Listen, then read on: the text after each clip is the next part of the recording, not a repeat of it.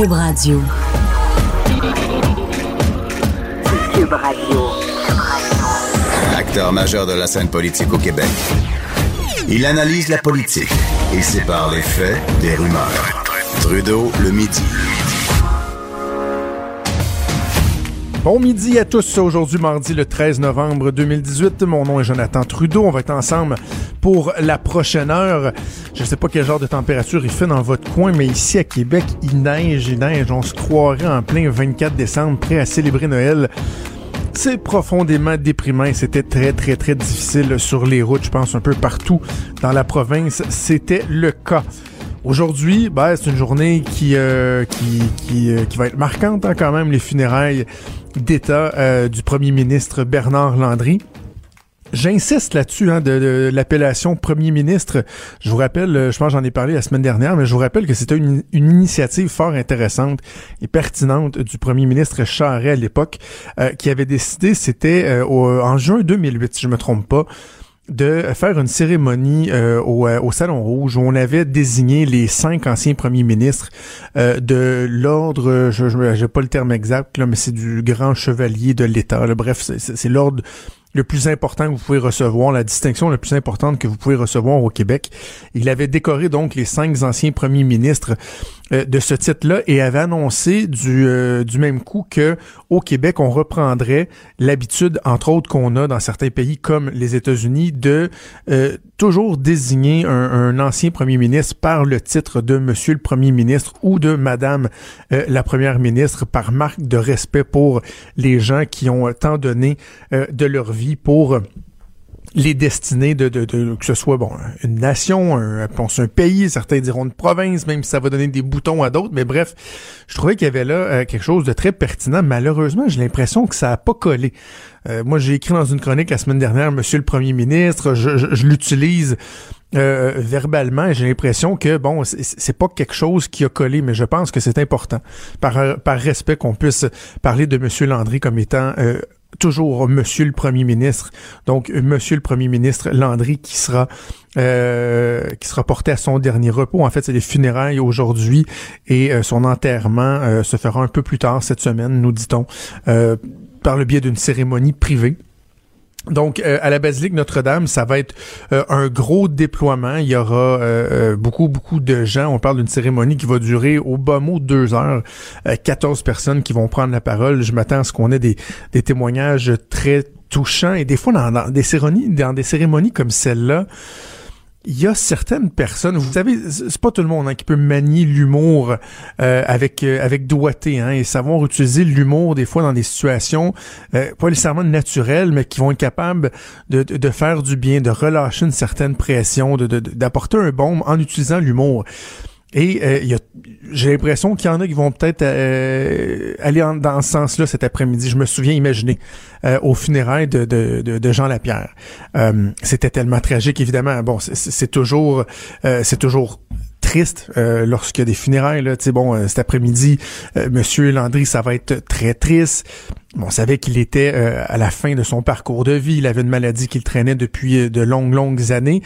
Évidemment, bon, dans le cas de Jean Lapierre, il y avait un caractère tragique avec toutes les circonstances, euh, bon, le fait qu'il s'en allait au funérailles de, de, de, son père, l'accident d'avion avec sa famille, ses frères et sœurs euh, à ses côtés. Et euh, au moment des funérailles, il y a Lucien Bouchard qui, qui est allé en avant et il a réussi à, faire rire l'audience. Évidemment, il y avait une partie de son, son témoignage qui était vraiment touchante, mais euh, en rappelant certains souvenirs, en rappelant certaines anecdotes. Il avait même réussi euh, à faire rire les gens. Et je pense que ça avait fait du bien.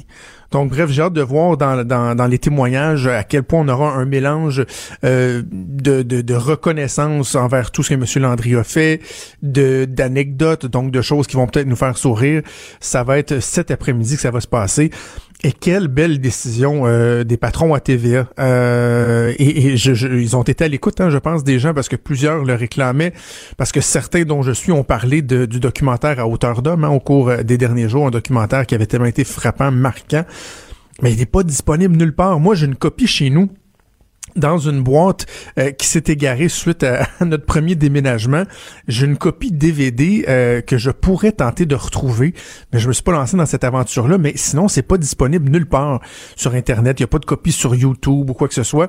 Donc TVA qui a décidé de repasser le documentaire à hauteur d'homme euh, ce soir à 22h35, tout de suite après le TVA 22h. Faites comme moi. Moi, j'ai déjà programmé mon mon enregistreur numérique parce que c'est certain que je vais le réécouter, même si je l'ai écouté, je pense, une dizaine de fois dans ma vie. Je vais assurément le réécouter. Euh, et d'ailleurs, euh, petit teaser dans le dans le l'émission d'Antoine Robitaille qui suit mon émission là-haut sur la colline vers 13h15 si je me trompe pas. Moi et le député Kakis Samuel Poulet, on va être invités dans, dans l'émission d'Antoine strictement pour parler de ça du documentaire à hauteur d'homme parce que les deux publiquement on a dit que ce documentaire là nous avait marqué donc on aura l'occasion d'en discuter avec le collègue Antoine. Bon, je vous parle un petit peu du système de santé. Hein, c'est un dossier que j'aime beaucoup parce qu'on apprend ce matin que la nouvelle ministre de la Santé, Danielle McCann, a eu une belle, belle surprise euh, en prenant possession de son cabinet pardon, au cours des, euh, dernières semaines. Euh, une lettre qui a été envoyée au mois d'août dernier, donc tout juste avant le déclenchement de l'élection, par la ministre fédérale de la Santé, Ginette Petitpas-Taylor. Et celle-ci ordonne au gouvernement du Québec de mettre fin à des examens qui sont effectués dans des cliniques privées payées par les patients, comme l'imagerie médicale. Donc, euh, vous avez un médecin qui vous prescrit de, de, de, de, de passer un scan, par exemple, pour confirmer un diagnostic ou pour approfondir une analyse. Et là, bon, vous regardez les temps d'attente à l'hôpital et vous avez la possibilité d'aller au privé donc de d'aller dans une clinique privée, de débourser de votre poche et de pouvoir avoir un traitement ben, beaucoup plus rapide et ensuite vous retourner dans le système public avec les, les résultats de votre scan et le médecin peut euh, vous aider. On dit que euh, il y a une bonne partie là, des 350 000 examens d'imagerie magnétique qui se font au Québec qui sont faits par le privé. On n'a pas le nombre exact, mais pour vous donner une idée, juste en termes d'équipement, il y a 30% des appareils, des appareils euh, d'imagerie qui, qui, qui appartiennent au privé. Ça représente des investissements de dizaines de millions euh, et de, de, millions et de millions pour ces, cliniques privées-là qui se sont dotées d'équipements pour pouvoir, dans le fond, ben, aider le système public, lui, à respirer. Parce que, je, et là, ça amène tout le débat de la médecine à deux vitesses. Est-ce que vous êtes pour ou vous êtes contre la médecine à deux vitesses? Bon, il y a certains qui diront, ouais, mais c'est épouvantable que les gens plus fortunés aient l'opportunité de débourser, de payer de leur, de, de, de, leur poche pour euh, ensuite avoir un accès privilégié au système de santé privé, le système de santé parallèle, diront certains. Mais on oublie de dire que en faisant du nivellement par le bas, parce que c'est ça carrément, là. Ce qu'on nous dit, c'est que nous, là, on veut pas qu'il euh, y ait euh, un système plus performant à côté un système qui, hein, imaginez, là, imaginez au grand malheur si en plus il y a une espèce de compétition qui pourrait finir par s'instaurer. Vous donnez des objectifs de performance au système public, et il est pas capable de les atteindre, donc ça fait en sorte que le privé en bénéficie, par exemple. Ah ben c'est donc bien épouvantable. Et au lieu, par exemple, de s'inspirer des meilleures pratiques du privé, de voir comment on peut appliquer ça dans notre système public, ben ce qu'on va faire, c'est qu'on va dire non, non, non, non, non. Nous autres, ici au Québec, là, ce qu'on aime par-dessus tout, c'est de niveler par le bas. Pas prendre les meilleures pratiques et de voir comment on peut descendre ça dans notre système, comment on peut s'en inspirer. Ben non, on va prendre ce qui est le plus poche, on va prendre le plancher, là, ce qui est merdique, et on va dire, wow, wow, wow, wow, wow, si vous allez en haut de ça, point de salut, non, non, non, non. On vous retire par le bas, parce que nous autres, au Québec, c'est ce qu'on fait. Alors, c'est ça que le fédéral, dans le fond, vient nous obliger à faire, vient obliger le privé à laisser faire ce service-là qu'on donnait, alors que, ben oui, je sais, il y a des gens plus fortunés qui, peut-être, vont pouvoir accélérer le traitement, mais en faisant ça, là, qu'est-ce qu'ils font? Ils désengorgent aussi le système public. Et ça, on oublie toujours ça. Donc, cette espèce de mixité-là peut permettre euh, au, régime public de respirer. Ben oui, je sais, je suis pas non plus dogmatique, là. Je suis pas euh, aveuglé par le privé. Je sais qu'il doit y avoir des mécanismes en place, faire en sorte, par exemple, qu'on perde pas notre expertise, euh, que tous les médecins qu'on a formés fuient vers vers le privé. Je suis conscient de ça. Mais je pense qu'il y a moyen de trouver un certain équilibre, comme me, le faisait remarquer euh, une de mes collègues à TVA euh, dans les dernières minutes. Par exemple, pour des échographies, la façon qu'on fonctionne, c'est que si euh, bon c'est trop long dans le système public, on va vous envoyer au privé.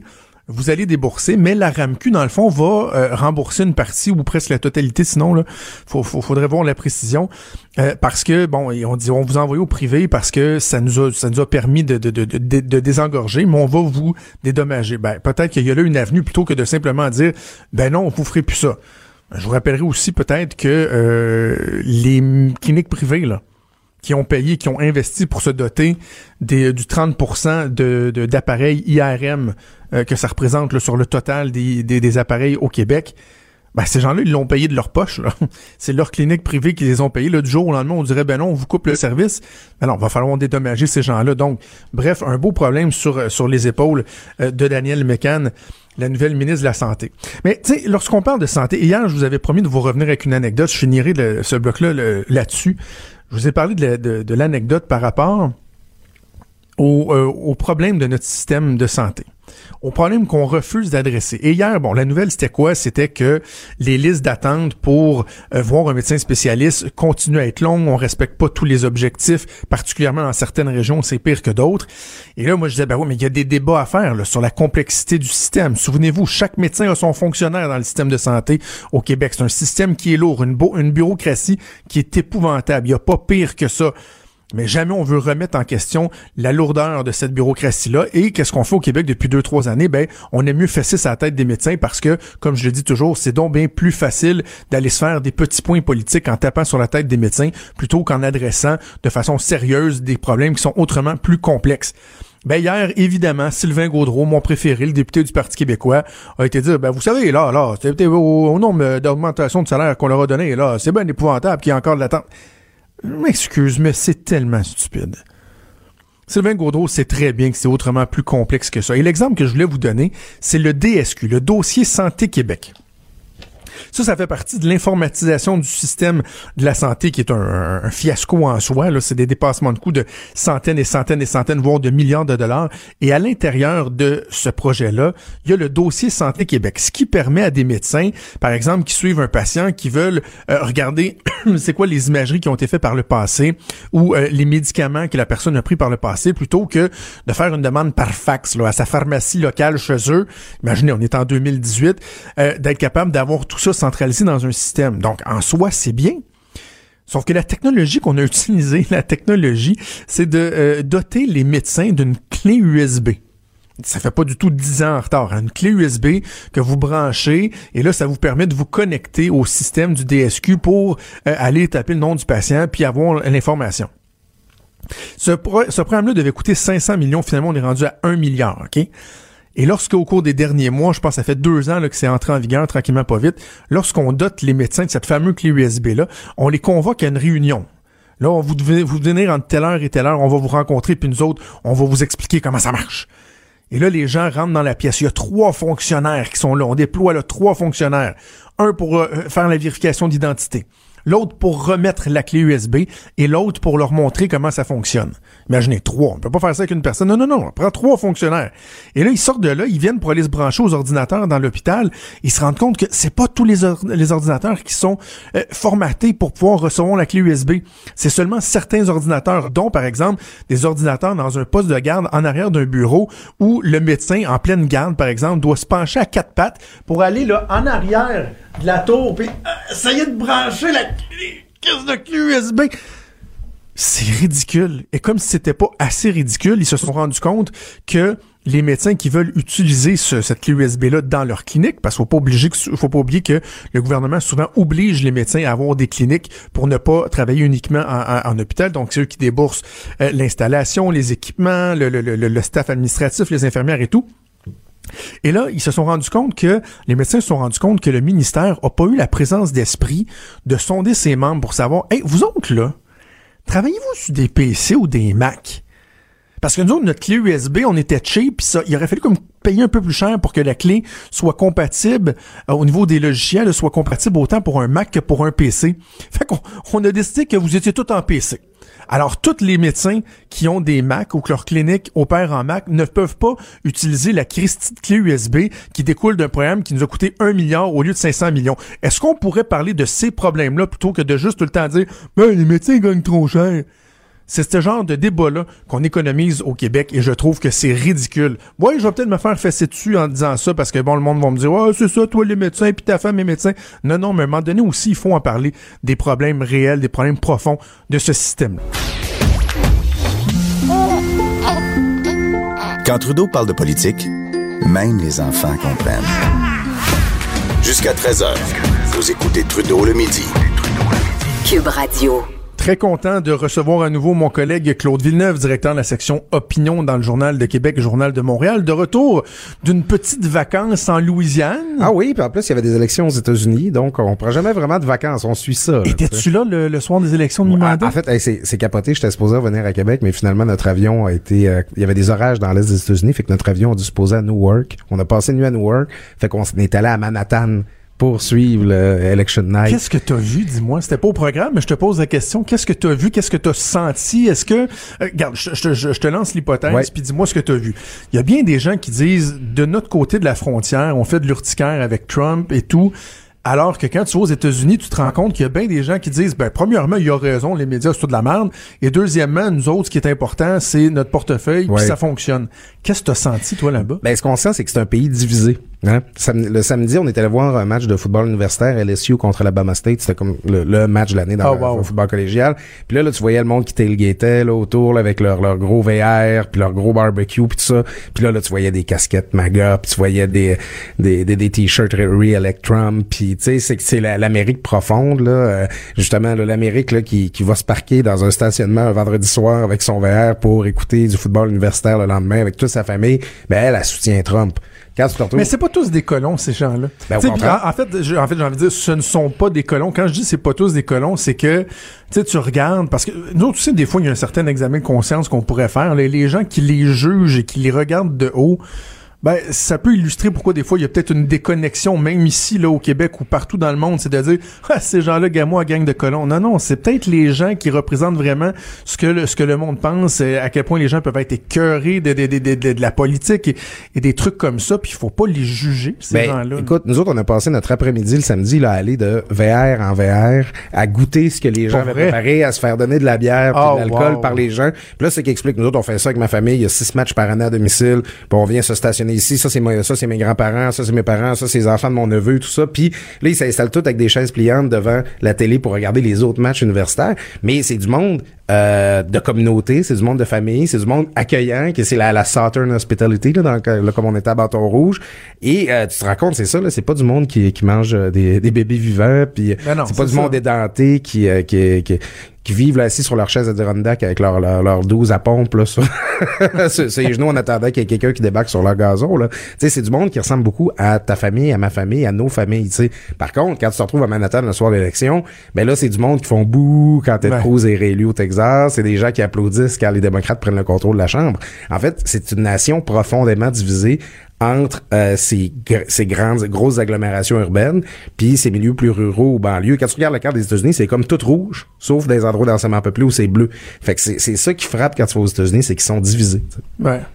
On va revenir plus proche, euh, plus près de chez nous parce que quand euh, justement tu étais à, l'extérieur, ben euh, est survenu le décès de de, de Bernard ben Landry. Euh, premièrement, as-tu la chance de le côtoyer toi quand t'étais au Parti québécois? Ouais, ben en fait moi j'ai été son dernier président des jeunes. ah ouais, ouais, ouais, c'est ça. J'ai été élu en mars 2005 président des jeunes du PQ. C'est au congrès de juin que M. Landry a démissionné. Là, on se souviendra dans quelles circonstances. Puis là, ça en est suivi toute la course au leadership et tout ça. Mais Bernard Landry justement, il s'appuyait beaucoup sur les jeunes pour essayer de rester en poste. Là. Ici, il avait fait une grosse tournée des cégeps des universités.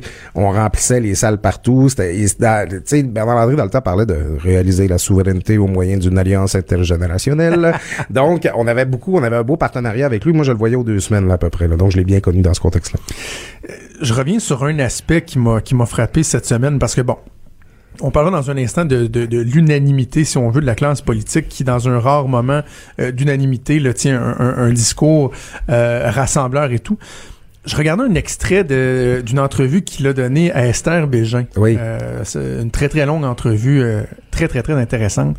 Et lorsqu'il parlait du moment de son départ, justement, en juin de 2007, t'as dit? 2005. De, 2005 il, dit, ça m'a surpris un peu, il dit tous les gens autour de moi, mon équipe, mes attachés de presse, mes attachés politiques, euh, la tête du parti me disait, faut que tu quittes. T'sais, si t'as pas euh, tant, si t'as un, militant sur quatre qui a pas voté pour toi, il faut que tu quittes. Ça a-tu laissé des séquelles, ça? Parce que, bon, on, a vu un Bernard Landry, entre autres, dans sa dernière entrevue avec Paul Larocque, très serein et tout, mais quand on parle des regrets qu'il a eu d'avoir quitté euh, un peu sur un coup de tête la, la, la chefferie du Parti québécois, ben finalement, il y a des gens autour de lui, ses plus proches conseillers, qui l'avaient dirigé dans cette direction-là. Ben, il y a différentes versions là-dessus. ça, c'est un peu triste, là, autour de M. Landry. C'est, c'est sûr que ça, son départ puis les circonstances dans lesquelles ça, s'est passé, ça a été quelque chose de très difficile à digérer pour lui, c'est clair. Euh, tu sais, moi, le, le, le, récit qu'on m'en a fait, les personnes qui étaient proches, proches de, de lui, puis dont certaines sont encore impliquées au Parti québécois aujourd'hui, ben c'est que l'objectif de 80% avait été fixé préalablement par l'organisation, ça avait été discuté. Euh, son organisation, puis ça c'est une erreur qui s'est passée, c'est qu'il lui avait garanti son 80%, lui avait dit qu'il le faisait. Ah. Et moi, tout le monde me dit que, que qui était qui était témoin de ça, me, me, le raconte comme ça, c'est que dès que Bernard Landry s'est fait dire, vous avez fait 76.2, euh, c'est très très théâtral comment est-ce qu'on le raconte. Il a fait un pas derrière et il a dit ma route, ça, mon chemin s'arrête ici. Ah ouais. C'est bon Bernard Landry dit oh, ils m'ont poussé vers la sortie tout ça c'est des discussions qui avaient eu lieu préalablement. Bernard Landry, devant le résultat qu'il avait eu, lui n'a pas hésité, en tout cas selon selon les témoins oculaires euh, de tout ça. Mais Bernard Landry aurait aimé revenir, il aurait aimé continuer à jouer un rôle en politique. Il l'a fait, il a toujours continué de répondre à tous les appels des journalistes. Mais c'est clair que bon, je pense pas que c'est lui faire injure de le rappeler en cette journée de ses funérailles. Ça a été une, épreuve terrible pour lui de devoir. sa carrière politique s'est finie beaucoup plus tôt que, que ce qu'il aurait désiré. Ouais. L'unanimité qu'on voit euh, depuis une semaine, bon, les, que ce soit des, des Jean Charret ou des anciens collègues, euh, des frères d'armes de, Bernard Landry, euh, qui témoignent à son sujet. Est-ce que est-ce que tu y vois de l'hypocrisie derrière ça ou au contraire, c'est qu'on vient dans le fond parler d'un aspect trop peu souvent évoqué en politique, c'est-à-dire le respect en tout cas, à une certaine époque, le respect que les policiers avaient, même lorsqu'ils étaient des adversaires le coriaces. Ben, tu sais, c'est un peu comme la lutte, hein, dans le temps. les, lutteurs voyageaient de village en village, puis, euh, tu sais, euh, pour, aller faire leurs prestations, puis ils voyageaient dans la même auto, puis avant d'arriver au village, ils se séparaient pour pas avoir l'air d'être des amis, tu sais. C'est sûr que derrière les portes closes, il y a toujours un respect, une camaraderie entre les personnes qui font la politique. Puis écoute, euh, Jonathan, t'es dans, dans ma face, je vais te prendre à témoin. Tu sais, deux jeunes acteurs du monde politico-médiatique aujourd'hui ont nommé à hauteur d'homme comme une de leurs inspirations pour les amener à s'impliquer en politique, c'est-à-dire toi et Samuel Poulin. sais Puis vous êtes pas des péquistes, là, vous êtes loin d'être ça. Puis je, doute pas de votre sincérité quand vous le dites. Je pense que euh, tu peux avoir des idées différentes de Bernard Landry, mais reconnaître l'homme d'État, euh, la, la, la, passion, le dévouement vers le Québec. Puis ça, c'est un modèle pour toutes les familles politiques. Comme je peux voir dans Jean Charest un modèle de proximité avec les gens, dans sa, sa chaleur, sa façon de les aborder. Comme on, on, peut, on a pu voir dans Philippe Couillard un modèle au niveau de la, sa maîtrise de la langue française, sa grande culture. Il y avait d'autres défauts, mais euh, je pense que la différence entre faire l'analyse et la partisanerie, puis de faire l'engagement, puis ou en faire quelque chose de malsain, c'est de construire être capable de voir le positif chez l'adversaire. En fait, tu vas mieux jauger ton adversaire encore si tu es capable de voir ce qu'il fait de bon. Tu penses-tu qu'on va en revoir des politiciens de cette trempe-là? Parce que, moi, une des réflexions que je me faisais au cours de la dernière semaine, c'est que, bon, on peut avoir des souvenirs en tête, par exemple, de, d'accrochage entre Bernard Landry et Jean Charest, mais où euh, quelqu'un comme Bernard Landry pouvait être incisif, mais jamais tomber dans la facilité, dans la partisanerie euh, euh, à outrance, dans les insultes. On a l'impression que depuis quoi le, 10, 12, 13 ans que, que M. Landry est parti, cette façon-là de faire la politique est un peu disparue, puis on fait place justement à la clip, à l'attaque facile et tout. Est-ce que tu penses que c'est carrément révolu cette époque-là, ou à un moment donné, pour avoir un, retour, un, retour du balancier, un, équilibrage quelconque dans la façon de faire la politique? C'est sûr que, tu sais, il y a des tendances, euh, pas juste au Québec mondial, tu le vois avec Trump aux États-Unis, où il y a une certaine civilité, une certaine cordialité en politique là, qui, qui tend à disparaître. Mais, tu sais, moi, juste avec François Legault euh, comme premier ministre, dans le contexte, je m'attends à avoir une ambiance assez apaisée à l'Assemblée nationale. J'ai l'impression que euh, c'est le devoir un petit peu du gouvernant de garder un ton respectueux envers les oppositions. C'est le devoir des oppositions de rester responsables et de pas sortir les masses en l'air à chaque fois qu'il se passe de quoi de pas correct. nos politiciens, il faut qu'ils se disciplinent. Puis c'est sûr que de garder un niveau de discussion plus élevé, là, dans le temps, les débats Jacques Parizeau, Robert Bourassa, c'était épique là en termes de, niveau intellectuel.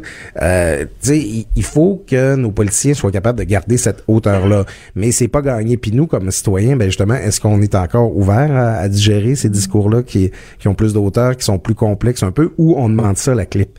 Il y a comme un, il y a un tango entre les, citoyens, les médias, les, gouvernants pour avoir euh, c'est ça, c'est, quelque chose qui est Il y a les politiciens eux-mêmes, il y a les médias dans la façon de couvrir la chose et il y a les gens euh, qui trop souvent se, se, désintéressent. Et, euh, parlant de, de ben, les gens, on, parle de cynisme quand on parle de la perception des gens envers la politique.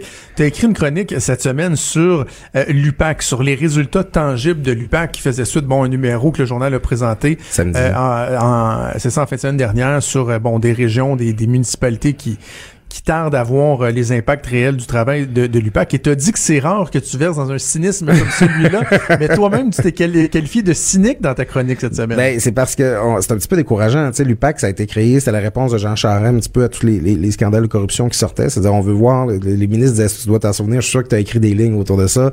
Jacques Dupuis et euh, Robert Dutil qui disaient, les bandits, on veut les voir en prison, pas à la télévision. Donc, on va créer une, escouade, puis plutôt que faire un spectacle avec une commission d'enquête, ça va amener des résultats. Euh, sept ans après, c'est pénible, c'est difficile. On voit qu'il y a des enquêtes de l'UPAC qui ont avorté, il y en a qui aboutissent pas, comme la fameuse enquête Machuré qui concerne Jean Charest. Euh, il y a le procès de Nathalie Normando et euh, euh Marc-Yvan Côté qui traîne, c'est compliqué, là, c'est sûr c'est le procureur. Euh, c'est... tu sais, un des mandats de l'UPAC, puis un des mandats, tout ce qu'on fait pour lutter contre les corruptions, c'est de rétablir la confiance des citoyens. Est-ce qu'on y est parvenu sept ans après? Pas encore. Je m'attends, j'espère qu'il va y avoir un coup de barre qui va être donné du côté du nouveau gouvernement quand ça va être le temps de nommer le nouveau commissaire. Bien de voir parce que là, moi j'étais ceux qui défendaient l'UPAC, qui voulaient qu'on leur donne du temps, mais là clairement, là, il y a eu des résultats au début, mais là ça tarde, ça tarde à venir. On dirait qu'à l'UPAC, on a consacré trop de temps à fouiller les problèmes internes comme les fuites, puis euh, que les enquêtes en ont souffert un En espérant que le changement à la tête justement va, va aider en ce sens. un peu d'air frais. Claude, on écoute ton balado Les Novices. Oui. Beau succès, hein? honnêtement, c'est le fun de J'ai du plaisir avec ça, c'est le fun. autant pouvoir écouter le, le, le, balado. J'ai écouté mon oncle Richard qui était avec eux. Ils l'ont adoré, hein. ouais, il y a une coupe d'affaires que je suis pas d'accord avec ce qu'il dit, mais, mais, mais c'est Richard et je l'adore. Et ensuite, de pouvoir lire le résultat euh, dans le journal la fin de semaine. Euh, donc, bravo pour, euh, pour ce projet-là. on a du fun. On vous invite à suivre ça en balado et en direct le samedi matin. Assurément. Hey, bon retour. On se reparle la semaine prochaine. Trudeau, le sexe symbole de la politique. Ah, c'est Jonathan, pas Justin.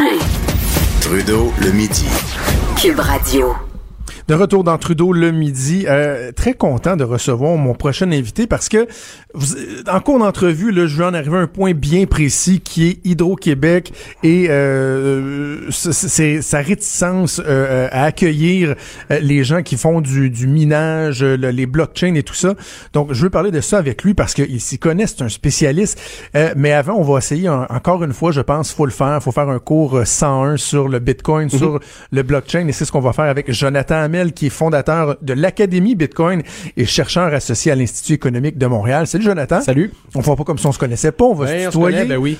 Euh, bon, Jonathan, OK moi, je, je, je m'intéresse de plus en plus à ça euh, et, et j'essaye toujours de, de, bien départager qu'est-ce qui est quoi. Bon, par exemple, le, Bitcoin, c'est une monnaie virtuelle, mais la différence entre la monnaie virtuelle, le blockchain, euh, démêle-nous ça un peu. Les deux sont vraiment interreliés. Donc, Bitcoin, c'est plusieurs choses. C'est un réseau. Vraiment, c'est un réseau d'ordinateurs qui forme un réseau point à point. Donc, euh, si vous connaissez des réseaux comme BitTorrent, par exemple, qui permet d'échanger des fichiers, ça ressemble un petit peu à ça. C'est aussi la monnaie qui est échangée. Donc, le Bitcoin, c'est l'unité monétaire.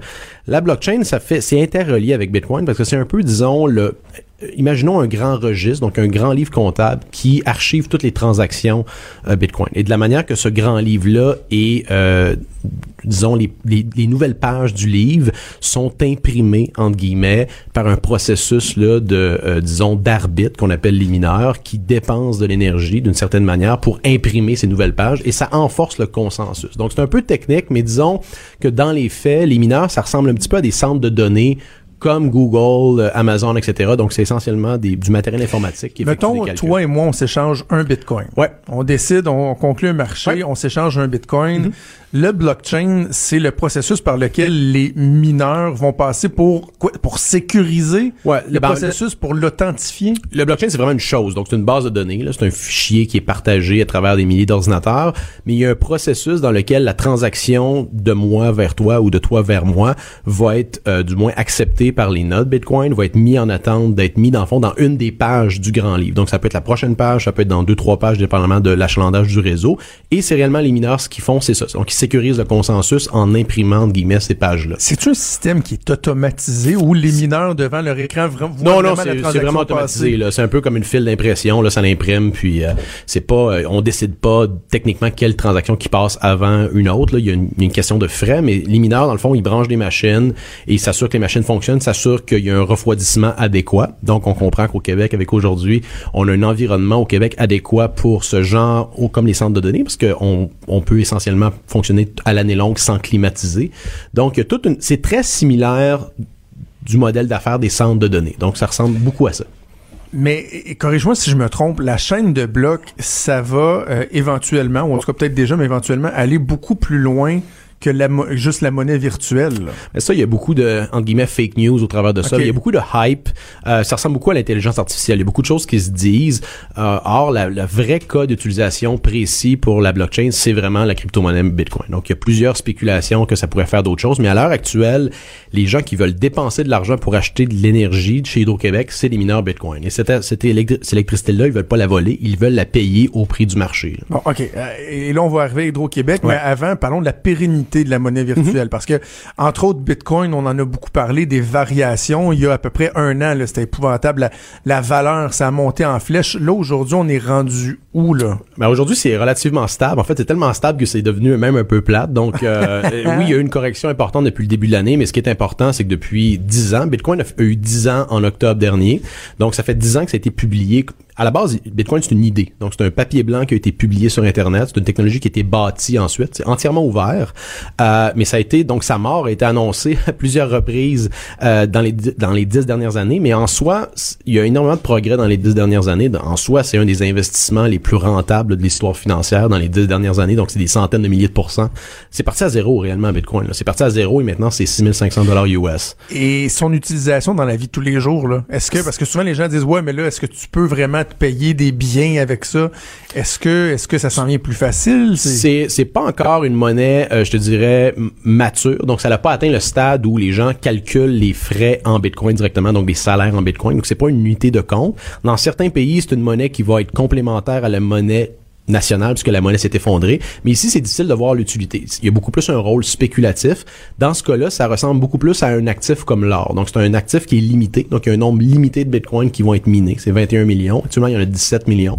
Donc, qui décide ça? C'est dans le protocole Bitcoin. Donc, ça a été, euh, le, logiciel a été développé comme ça. Et maintenant, il y a d'autres qui ont développé d'autres versions qui sont, qui valent moins cher ou il y a d'autres crypto-monnaies qui n'ont pas ces restrictions-là. Mais le, le standard or, c'est vraiment Bitcoin. Donc, Bitcoin comme un actif financier non corrélé, ça ressemble un petit peu à l'or dans les propriétés.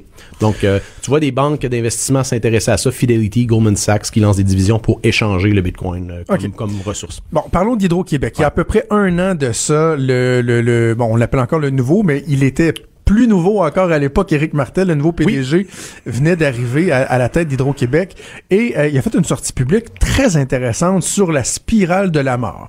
Oui. Sur le fait que, comme bien d'autres industries, Hydro-Québec était en train d'entrer dans la spirale de la mort, c'est-à-dire que, bon, les gens trouvent que ça coûte cher euh, de, de, de, de, payer leur électricité à Hydro-Québec, donc de plus en plus les gens vont devenir indépendants, de plus en plus la technologie permet aux gens, par exemple, de payer leur propre électricité, donc Hydro-Québec qui va moins en vendre, plus, va moins plus éco-énergétique aussi les maisons. Plus éco-énergétique. Donc, c'est une espèce de spirale de la mort qui fait en sorte que ça va toujours coûter plus cher. Puis bon, et là, il dit, on doit trouver une façon de se sortir de cette spirale-là. Et il ouvre la porte à ce moment-là, entre autres, à toute l'industrie du, du, mining, du minage, parce que tu le dis, ça prend beaucoup d'énergie, ça prend des températures froides parce que c'est des machines qui surchauffent. Mm-hmm. On se rend compte qu'au Québec, entre autres dans certaines de nos régions, euh, la côte nord et tout, on, a le profil idéal. Et là, on se dit, wow, mais il y a là une belle ouverture d'Hydro-Québec. C'était pertinent de le dire à ce moment-là. Euh, tu as raison d'identifier qu'initialement, le, le, le réflexe d'Hydro-Québec, c'était d'ouvrir la porte. Il y avait deux stratégies pour aller chercher du nouveau marché, pour dépenser cette énergie-là qui est vraiment excédentaire. C'était les centres de données, comme les Google, Amazon de ce monde, et il y avait les mineurs Bitcoin. Donc, ils considéraient ces deux secteurs-là comme vraiment intéressants. On voulait aller chercher plusieurs milliards de dollars dans les dix prochaines années. Et c'est là que, euh, étant donné que ça a été publié dans la presse internationale, il y a eu énormément de demandes d'entreprises euh, internationales. Il y a eu effectivement beaucoup de spéculation. Donc, il y a eu beaucoup de spéculation, des gens qui ont fait des demandes d'énergie qui étaient peut-être pas très matérielles, donc il avait peut-être pas la capacité d'exécuter. Mais il y a aussi des groupes très sérieux, dont des entreprises locales, comme par exemple Bitfarm, qui est un des plus gros mineurs Bitcoin au monde, qui est une entreprise québécoise qui avait des projets très intéressants, dont euh, dans les régions, euh, par exemple, comme, comme Bécomo, des, des projets de plusieurs centaines de millions de dollars en technologie dans des régions qui, euh, qui en ont bien besoin. Et c'est des régions qui ont été habituées souvent à vivre de, entre autres, par exemple, de l'exploitation de ressources naturelles ou de marchés qui mm. peuvent être éphémères. Donc, c'est cyclique. Vous avez des emplois, des bons emplois pendant 10 ans, 15 ans, 20 ans, mais après ça, la mine à ferme, c'est fini. Mais là, les technologies et tout ça, c'est pas à veille de s'éteindre. Donc, de s'embarquer, de se lancer dans cette aventure-là, ça peut être super intéressant parce que es-tu capable de nous fournir un peu un portrait de parce qu'on dit bon, ça demande beaucoup là en termes de demande énergétique là, à quoi ça peut ressembler? C'est vraiment immense. Ben c'est euh, tu vois le, réseau Bitcoin, je pense actuellement c'est autour de 6000 mégawatts dans le monde. Hydro-Québec disait initialement que les demandes qu'il y avait eu ici euh, au début de l'année, c'était 18 000 mégawatts. Donc, Donc il y a une équation économique trois fois plus que la demande mondiale tu peux pas faire trois fois le réseau Bitcoin. Donc, il y, a une dynamique économique, là, dans, un peu comme dans le fond, si tu mines trois fois plus d'or, ben, le prix de l'or va s'effondrer, puis les mineurs sont plus profitables. C'est un peu la même dynamique avec Bitcoin. Tu peux pas tripler le réseau du jour au lendemain. Donc, avec les audiences à la régie, on a appris finalement que le vrai chiffre, c'était peut-être 3000, c'était peut-être 2000, puis c'était peut-être 1000 finalement. Donc, les vraies demandes qui étaient adossées à des projets qui étaient réalistes, c'était beaucoup moins que ça. Donc, il y avait beaucoup de spéculation. Là, tu parles d'audience à la régie. Qu'est-ce qui s'est passé? Parce qu'on a senti que la porte s'est refermée assez rapidement dans un premier temps, au niveau politique, l'ancien ministre des Ressources naturelles, Pierre Moreau, mais après ça, même Hydro-Québec, qui semble avoir eux-mêmes fermé la porte à ce, développement-là. En tout cas, ben, Hydro-Québec a un peu réagi à la commande politique du gouvernement, et c'est triste parce que le réflexe initial d'Hydro, c'était euh, c'était de, de, vendre son énergie. Hydro est, un distributeur, est un producteur, n'a pas à faire un jugement moral sur qu'est-ce que le qu'est-ce que le consommateur d'énergie fait. Et je te fais remarquer que dans les années 60, il y avait exactement le même débat avec la production de d'aluminium. Il y avait beaucoup de spécialistes qui disaient que la production d'aluminium au rythme actuel, ça allait consommer toute l'énergie de la terre, mais on se rend compte que l'efficience de la production euh, la, la production d'aluminium a augmenté là par par par fois 100 là, dans les dernières dizaines et vingtaines d'années. Donc c'est un, une énergie c'est une industrie qui est beaucoup plus efficiente qu'avant, qui produit plus d'aluminium avec moins d'électricité qu'avant. Et c'est exactement le même, la même situation avec le minage Bitcoin. Les chips sont de plus en plus efficientes.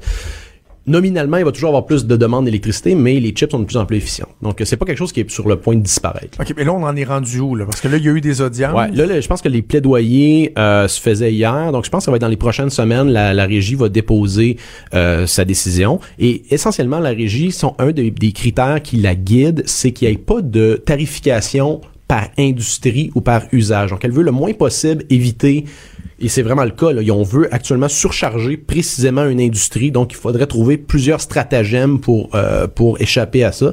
Donc, dans les guides, si on regarde les critères qui guident la régie, elle veut le moins possible faire de la tarification par type d'industrie. Donc, ben, c'est pas mal ce que le gouvernement libéral proposait. Parce que, je, je sens être sûr de bien comprendre. Au Québec, on dit qu'on est en, en, surplus énergétique. On, on en a trop. On dit qu'il y a la spirale de la mort qui s'en vient, donc des moments plus difficiles qui s'en viennent pour Hydro-Québec. Et là, on voit une industrie comme celle du, du, du, mining qui arrive, qui peut euh, être rentable. Les gens qui sont attirés, parce qu'on l'a dit, nos, nos conditions climatiques, mais entre autres, euh, le fait que notre énergie est, abordable. Et on propre aussi, renouvelable. Et, voilà. Et on dit, la façon que nous, on, on va avoir de vous accueillir, c'est de vous charger beaucoup plus cher l'électricité qu'on va vous vendre que ce qu'on fait avec les autres moi j'estime que c'est autour ça donne pas le goût de venir ça c'est autour de 1 milliard de dollars en capitaux privés qui étaient prêts à atterrir au Québec et là je dis 100% privé là pas de 1 milliard. 1 milliard. C'est tout ce que vous avez entendu sur l'intelligence artificielle c'est le gros buzz à Montréal et même un peu à Québec ici. C'est des dizaines de fois plus gros que tout ce qui est annoncé en intelligence artificielle. C'est des capitaux 100% privés. Il y avait des projets de 500 millions de dollars à Bécomo là. Donc c'est énorme. ils ont peur de quoi Jonathan? Ben c'était politiquement justement, tu as des projets 100% privés, t'as pas besoin du ministre pour faire l'annonce, donc il y a une certaine euh, c'est une industrie qui a avancé tout seul. Non, mais attends, je, je, vais essayer de comprendre. Est-ce est qu'ils trouvent que ces gens-là qui sont pas fréquentables, est-ce qu'ils ont peur que ce soit de l'argent du crime organisé C'est quoi les craintes qui font ça qu'on veut pas avoir de l'argent chez nous L'ancien ministre Moreau avait sorti plusieurs épouvantails, comme par exemple qu'à un moment donné il y aura pas assez d'énergie, et ça c'est complètement stupide parce qu'évidemment on va on va pas tout brancher le réseau d'hydro là-dessus. Là. Évidemment il y a une question de euh, de, capacité. Mais actuellement, on est en on est en surplus et la dynamique des barrages, c'est quand il y a trop d'eau dans les barrages et qu'on est en surcapacité, il ben, faut laisser passer de l'eau dans les barrages et cette eau-là est pas turbinée. Mm. Fait que c'est essentiellement de, des millions de dollars qui coulent dans nos barrages. Et ces gens-là sont prêts à aller s'installer près des barrages, consommer cette énergie qui serait autrement perdue. Et on voit actuellement la même dynamique dans l'ouest du Canada où des producteurs de gaz et pétrole qui autrement brûlaient une certaine excédentaire de gaz. Maintenant, ils produisent énergie et ils minent des bitcoins avec ça. Fait qu'essentiellement, c'est une course pour trouver toute l'énergie excédentaire et gaspillée pour essentiellement la transformer en argent. Et, c'est peut-être pour rassurer les gens, il euh, n'y aurait pas eu de danger, en tout cas, il n'y aurait pas de danger que euh, des millions de Québécois se réveillent un matin, un froid, euh, un froid matin du mois de février où il fait moins 40 et plus d'eau chaude, plus d'électricité parce que on, on, on, a tout dépensé notre électricité. Ces gens-là, ils, étaient prêts à s'entendre pour, dans des périodes de pointe, eux-mêmes moins consommer de l'énergie pour que on puisse subvenir à nos besoins. Absolument. Il y avait des ententes de délestage. Bon exemple, c'est Bitfarms avec Hydro Sherbrooke. eux, en fait, ils s'étaient entendus pour consommer le maximum de la consommation résidentielle et la différence avec le maximum du réseau. Donc en fait, c'était vraiment toute la, la surcapacité qu'ils consommaient et c'est des millions de dollars qui retombaient dans les, dans les coffres de la ville de Sherbrooke. Donc c'est que tout le monde est gagnant là-dedans. OK. Donc, on attend une décision quand? Ça va être, j'imagine, dans les prochaines semaines, voire prochains mois. Euh, la Régie d'énergie va statuer sur la demande d'Hydro d'imposer un tarif dissuasif. Et moi, je pense que ça crée... En fait, c'est vraiment inquiétant pour plusieurs industries. Ça créerait un précédent euh, qui, à mon avis, qui est inquiétant là, pour les consommateurs d'énergie au Québec. On va suivre ça, puis je te réinvite euh, assurément. Absolument, ça fait plaisir. Euh, T'es un bon vulgarisateur, puis c'est le fun de t'entendre en parler. Donc, Jonathan Hamel, fondateur de l'Académie Bitcoin et chercheur associé à l'Institut économique de Montréal, qui était avec nous. À gauche, à droite, au milieu. Tout le monde est le bienvenu. Jusqu'à 13, vous écoutez Trudeau le midi. Cube Radio. Quelques petits trucs comme ça, peut-être euh, en rafale. Euh, ben, vous parlez un peu de Québec solidaire, tiens, pourquoi pas? Québec solidaire qui fait jaser pour euh, quelques quelques éléments. Vraiment, on apprend ce matin que Manon Massé, qui elle, tu sais, pas une politicienne comme les autres, là, à Québec, à Québec solidaire, à QS, là, hein, on est des anticapitalistes, on fait attention, euh, on n'est pas des vrais politiciens, on est des gens du peuple et tout. Là, on se rend compte que finalement, dans les négociations pour la reconnaissance des deux tierces partis, le Parti québécois et, Québec solidaire, Manon Massé, elle dirait pas non à un chauffeur, pas un char. Elle irait pas ça, elle, avoir un garde du corps, puis avoir sa limousine. Puis ça, je fais exprès pour employer le mot limousine parce que ces gens-là, entre autres, là, les, les, les gens de la gauche extrême, là, les Québec solidaires, sont les premiers là, à dépeindre toujours les politiciens comme étant des gens un peu crasseux, véreux, qui veulent juste se promener avec leur limousine, puis... Alors que dans le fond, bon, c'est des voitures de fonction, mais c'est pas des stretch, c'est pas des limousines. C'est drôle, d'après moi, elle n'aime pas ça quand on parle d'elle puis qu'on utilise le terme limousine. Mais euh, donc, toujours est-il que eux, finalement, ils se rendent compte que la, voiture de fonction, ce, serait peut-être bien pour Madame Massé, là. Amir Kadir, lui, il venait travailler en autobus, puis euh, ses amis, ils faisaient des lifts pour s'en venir au travail. C'est ce que Rémi Nadeau nous rappelait dans l'émission du Trisac ce matin. Mais euh, Manon, elle, ce, serait correct, là, parce que là, il y, a un, enjeu de sécurité. Je m'excuse, mais on va voir de plus en plus que euh, Québec solidaire va devenir, à quelque part, un parti comme les autres. Un parti comme les autres, ça fait quoi aussi? Ben, ça arrive que ça change d'idée. Et on a appris au cours des derniers jours que sur la laïcité qui a été un, un des dossiers fondamentaux de l'élection, Québec solidaire qui était euh, arrimé avec le Parti québécois et avec la coalition Avenir Québec depuis au moins un an, si c'est pas deux, où il y avait, il y, avait donc euh, entente entre les trois parties pour dire ben euh, les symboles religieux chez les personnes en autorité, ben on pense que on devrait, euh, on devrait interdire ça. Et là, on a appris donc que ça a l'air qu'ils vont revenir sur leur position, le Québec solidaire. Ils vont finalement dire que, bah ouais, non, nous autres, c'est le multiculturalisme à fond, à fond, à fond la caisse. Et on pense que tout le monde, tout le monde devrait pouvoir porter ce qu'ils veulent. Donc, assez particulier. Tu as bien des gens qui ont voté pour Québec solidaire qui étaient assurément en phase avec cette orientation-là. C'est pas comme une petite orientation de fond, de cahier de politique que tu dis, ah, ben Colin, ça, je le savais pas. Ben, ça, je l'avais peut-être pas vu. Mais là, il y a quelque chose qui a été euh, euh, euh, couvert, qui a été répété à maintes reprises, et finalement, ben, on s'apprête à revenir sur nos positions.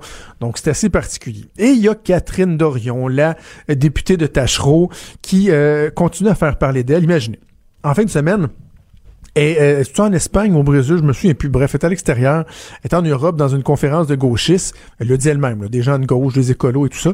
Euh, et euh, donc, elle peut pas assister à la manifestation pour le troisième lien. Donc, qu'est-ce qu'elle fait? Ben, elle saute sur son téléphone et elle fait une vidéo dans laquelle elle, répète son dédain pour le troisième lien, faisant fi du fait que dans la région où elle a été élue, puis même dans son comté, même je suis certain que c'est pas là qu'il y a le plus grand appui pour le troisième lien, mais qu'il y a des gens qu'elle représente qui sont d'accord avec le troisième lien, elle va prendre des gens qui euh, parlent à peu près pas français, ou en tout cas s'ils parlent français, connaissent pas le dossier du troisième lien, et elle leur met des mots dans la bouche. Saison Nasnat sur le site euh, du journal qui a partagé ça. On va écouter ce que ça donnait.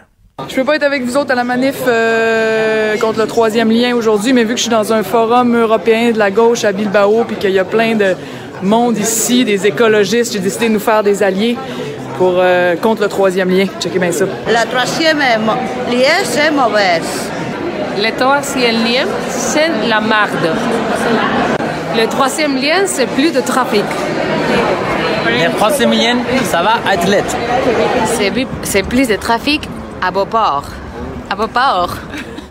Ah oui, donc cette personne-là de la gauche européenne euh, qui s'en va dire que c'est du trafic, c'est plus de trafic à Beauport. Hein. Évidemment, c'est sûr que cette personne-là savait fort bien de quoi il parlait. Une autre qui dit que le troisième lien, c'est de la merde. Hey, bravo. franchement, là, pour une nouvelle façon de faire la politique, pour une politicienne qui vient d'arriver dans, dans, l'arène politique et qui dit vouloir faire la politique autrement, c'est comme ça que Catherine Dorion entend faire la politique autrement en allant voir des gens qui connaissent absolument rien euh, au dossier en question, un dossier qui est local, qui est, qui, est régional. Bon, je sais que QS veut en faire un, un dossier national, mais reste que ça touche la région de Québec. Québec solidaire qui va surtout même euh, aller dire qu'il y a des gens qui avancent des faussetés, hein? par exemple sur divers dossiers, mais entre autres sur le troisième lien. Ah, les gens parlent à travers leur chapeau, puis blablabla. Mais elle, elle, s'en va prendre son téléphone, puis elle s'en va faire dire des, des, stupidités comme ça. Je m'excuse, là. On peut trouver que c'est anecdotique. Mais en même temps, une députée, là, dûment élue, une représentante du peuple, qui s'en va à l'étranger et qui, qui fait dire des insultes aux gens, sachant absolument pas de quoi il parle, en disant Hey, t'accepterais-tu de dire que le troisième lien, c'est de la merde, ce serait bon pour ma vidéo? Je trouve ça assez particulier, là. Ça va véhiculer un message euh, par des personnes qui n'ont aucune conscience de ce qu'ils disent. Puis ça, ça se dit responsable. moi, j'aurais pu aller voir ces gens-là, puis par exemple, euh, leur faire dire Hey, vous savez quoi, euh, Québec solidaire, là? C'est la marde. Pardon, Québec solidaire? C'est la marde. Ah ouais, ça aurait été édifiant. Hein, si moi j'avais fait ça, ben ouais, Catherine Dorion, elle, elle le fait. Donc bref. Je trouve que c'est pas. Euh, tu sais, moi, l'histoire de trucs et tout ça, on s'en fout un peu, là. Mais d'aller à l'étranger, de faire des vidéos, puis de, faire dire des insultes à des gens qui n'ont aucune idée de, ce dont ils parlent, je trouve ça assez particulier. un petit mot en terminant sur, euh, sur Annie Trudel. C'était délicieux ce qu'Antoine Robitaille a publié dans le journal euh, en fin de semaine. Annie Trudel, qui est la fausse sonneuse d'alerte québécoise, qui, euh, dans le fond, euh, a été planté le, BEI, le Bureau des enquêtes indépendantes, parce qu'on avait appris bon, que la directrice Madeleine Joke devait se retirer d'une enquête qui visait là, à, savoir ce qui s'était passé dans les fuites sur l'UPAC, et que c'était plutôt le directeur adjoint Sylvain Ayotte qui était pour être en charge. Et là, sur Twitter, Mme Trudel a fait une de ses célèbres sorties en disant l'ex-auditeur du ministère de la Sécurité publique, celui qui ignorait les plaintes contre l'UPAC, qui a suivi le sous-ministre Marcelet au MTQ et qui a rien vu non plus, un instant, conflit d'intérêts évident. Ben, c'est parce qu'il y en avait deux finalement, Sylvain Ayotte. C'était pas le bon. Donc encore une fois, Madame euh, Trudel qui a montré qu'elle est une excellente sonneuse de fausse alerte. Cube Radio.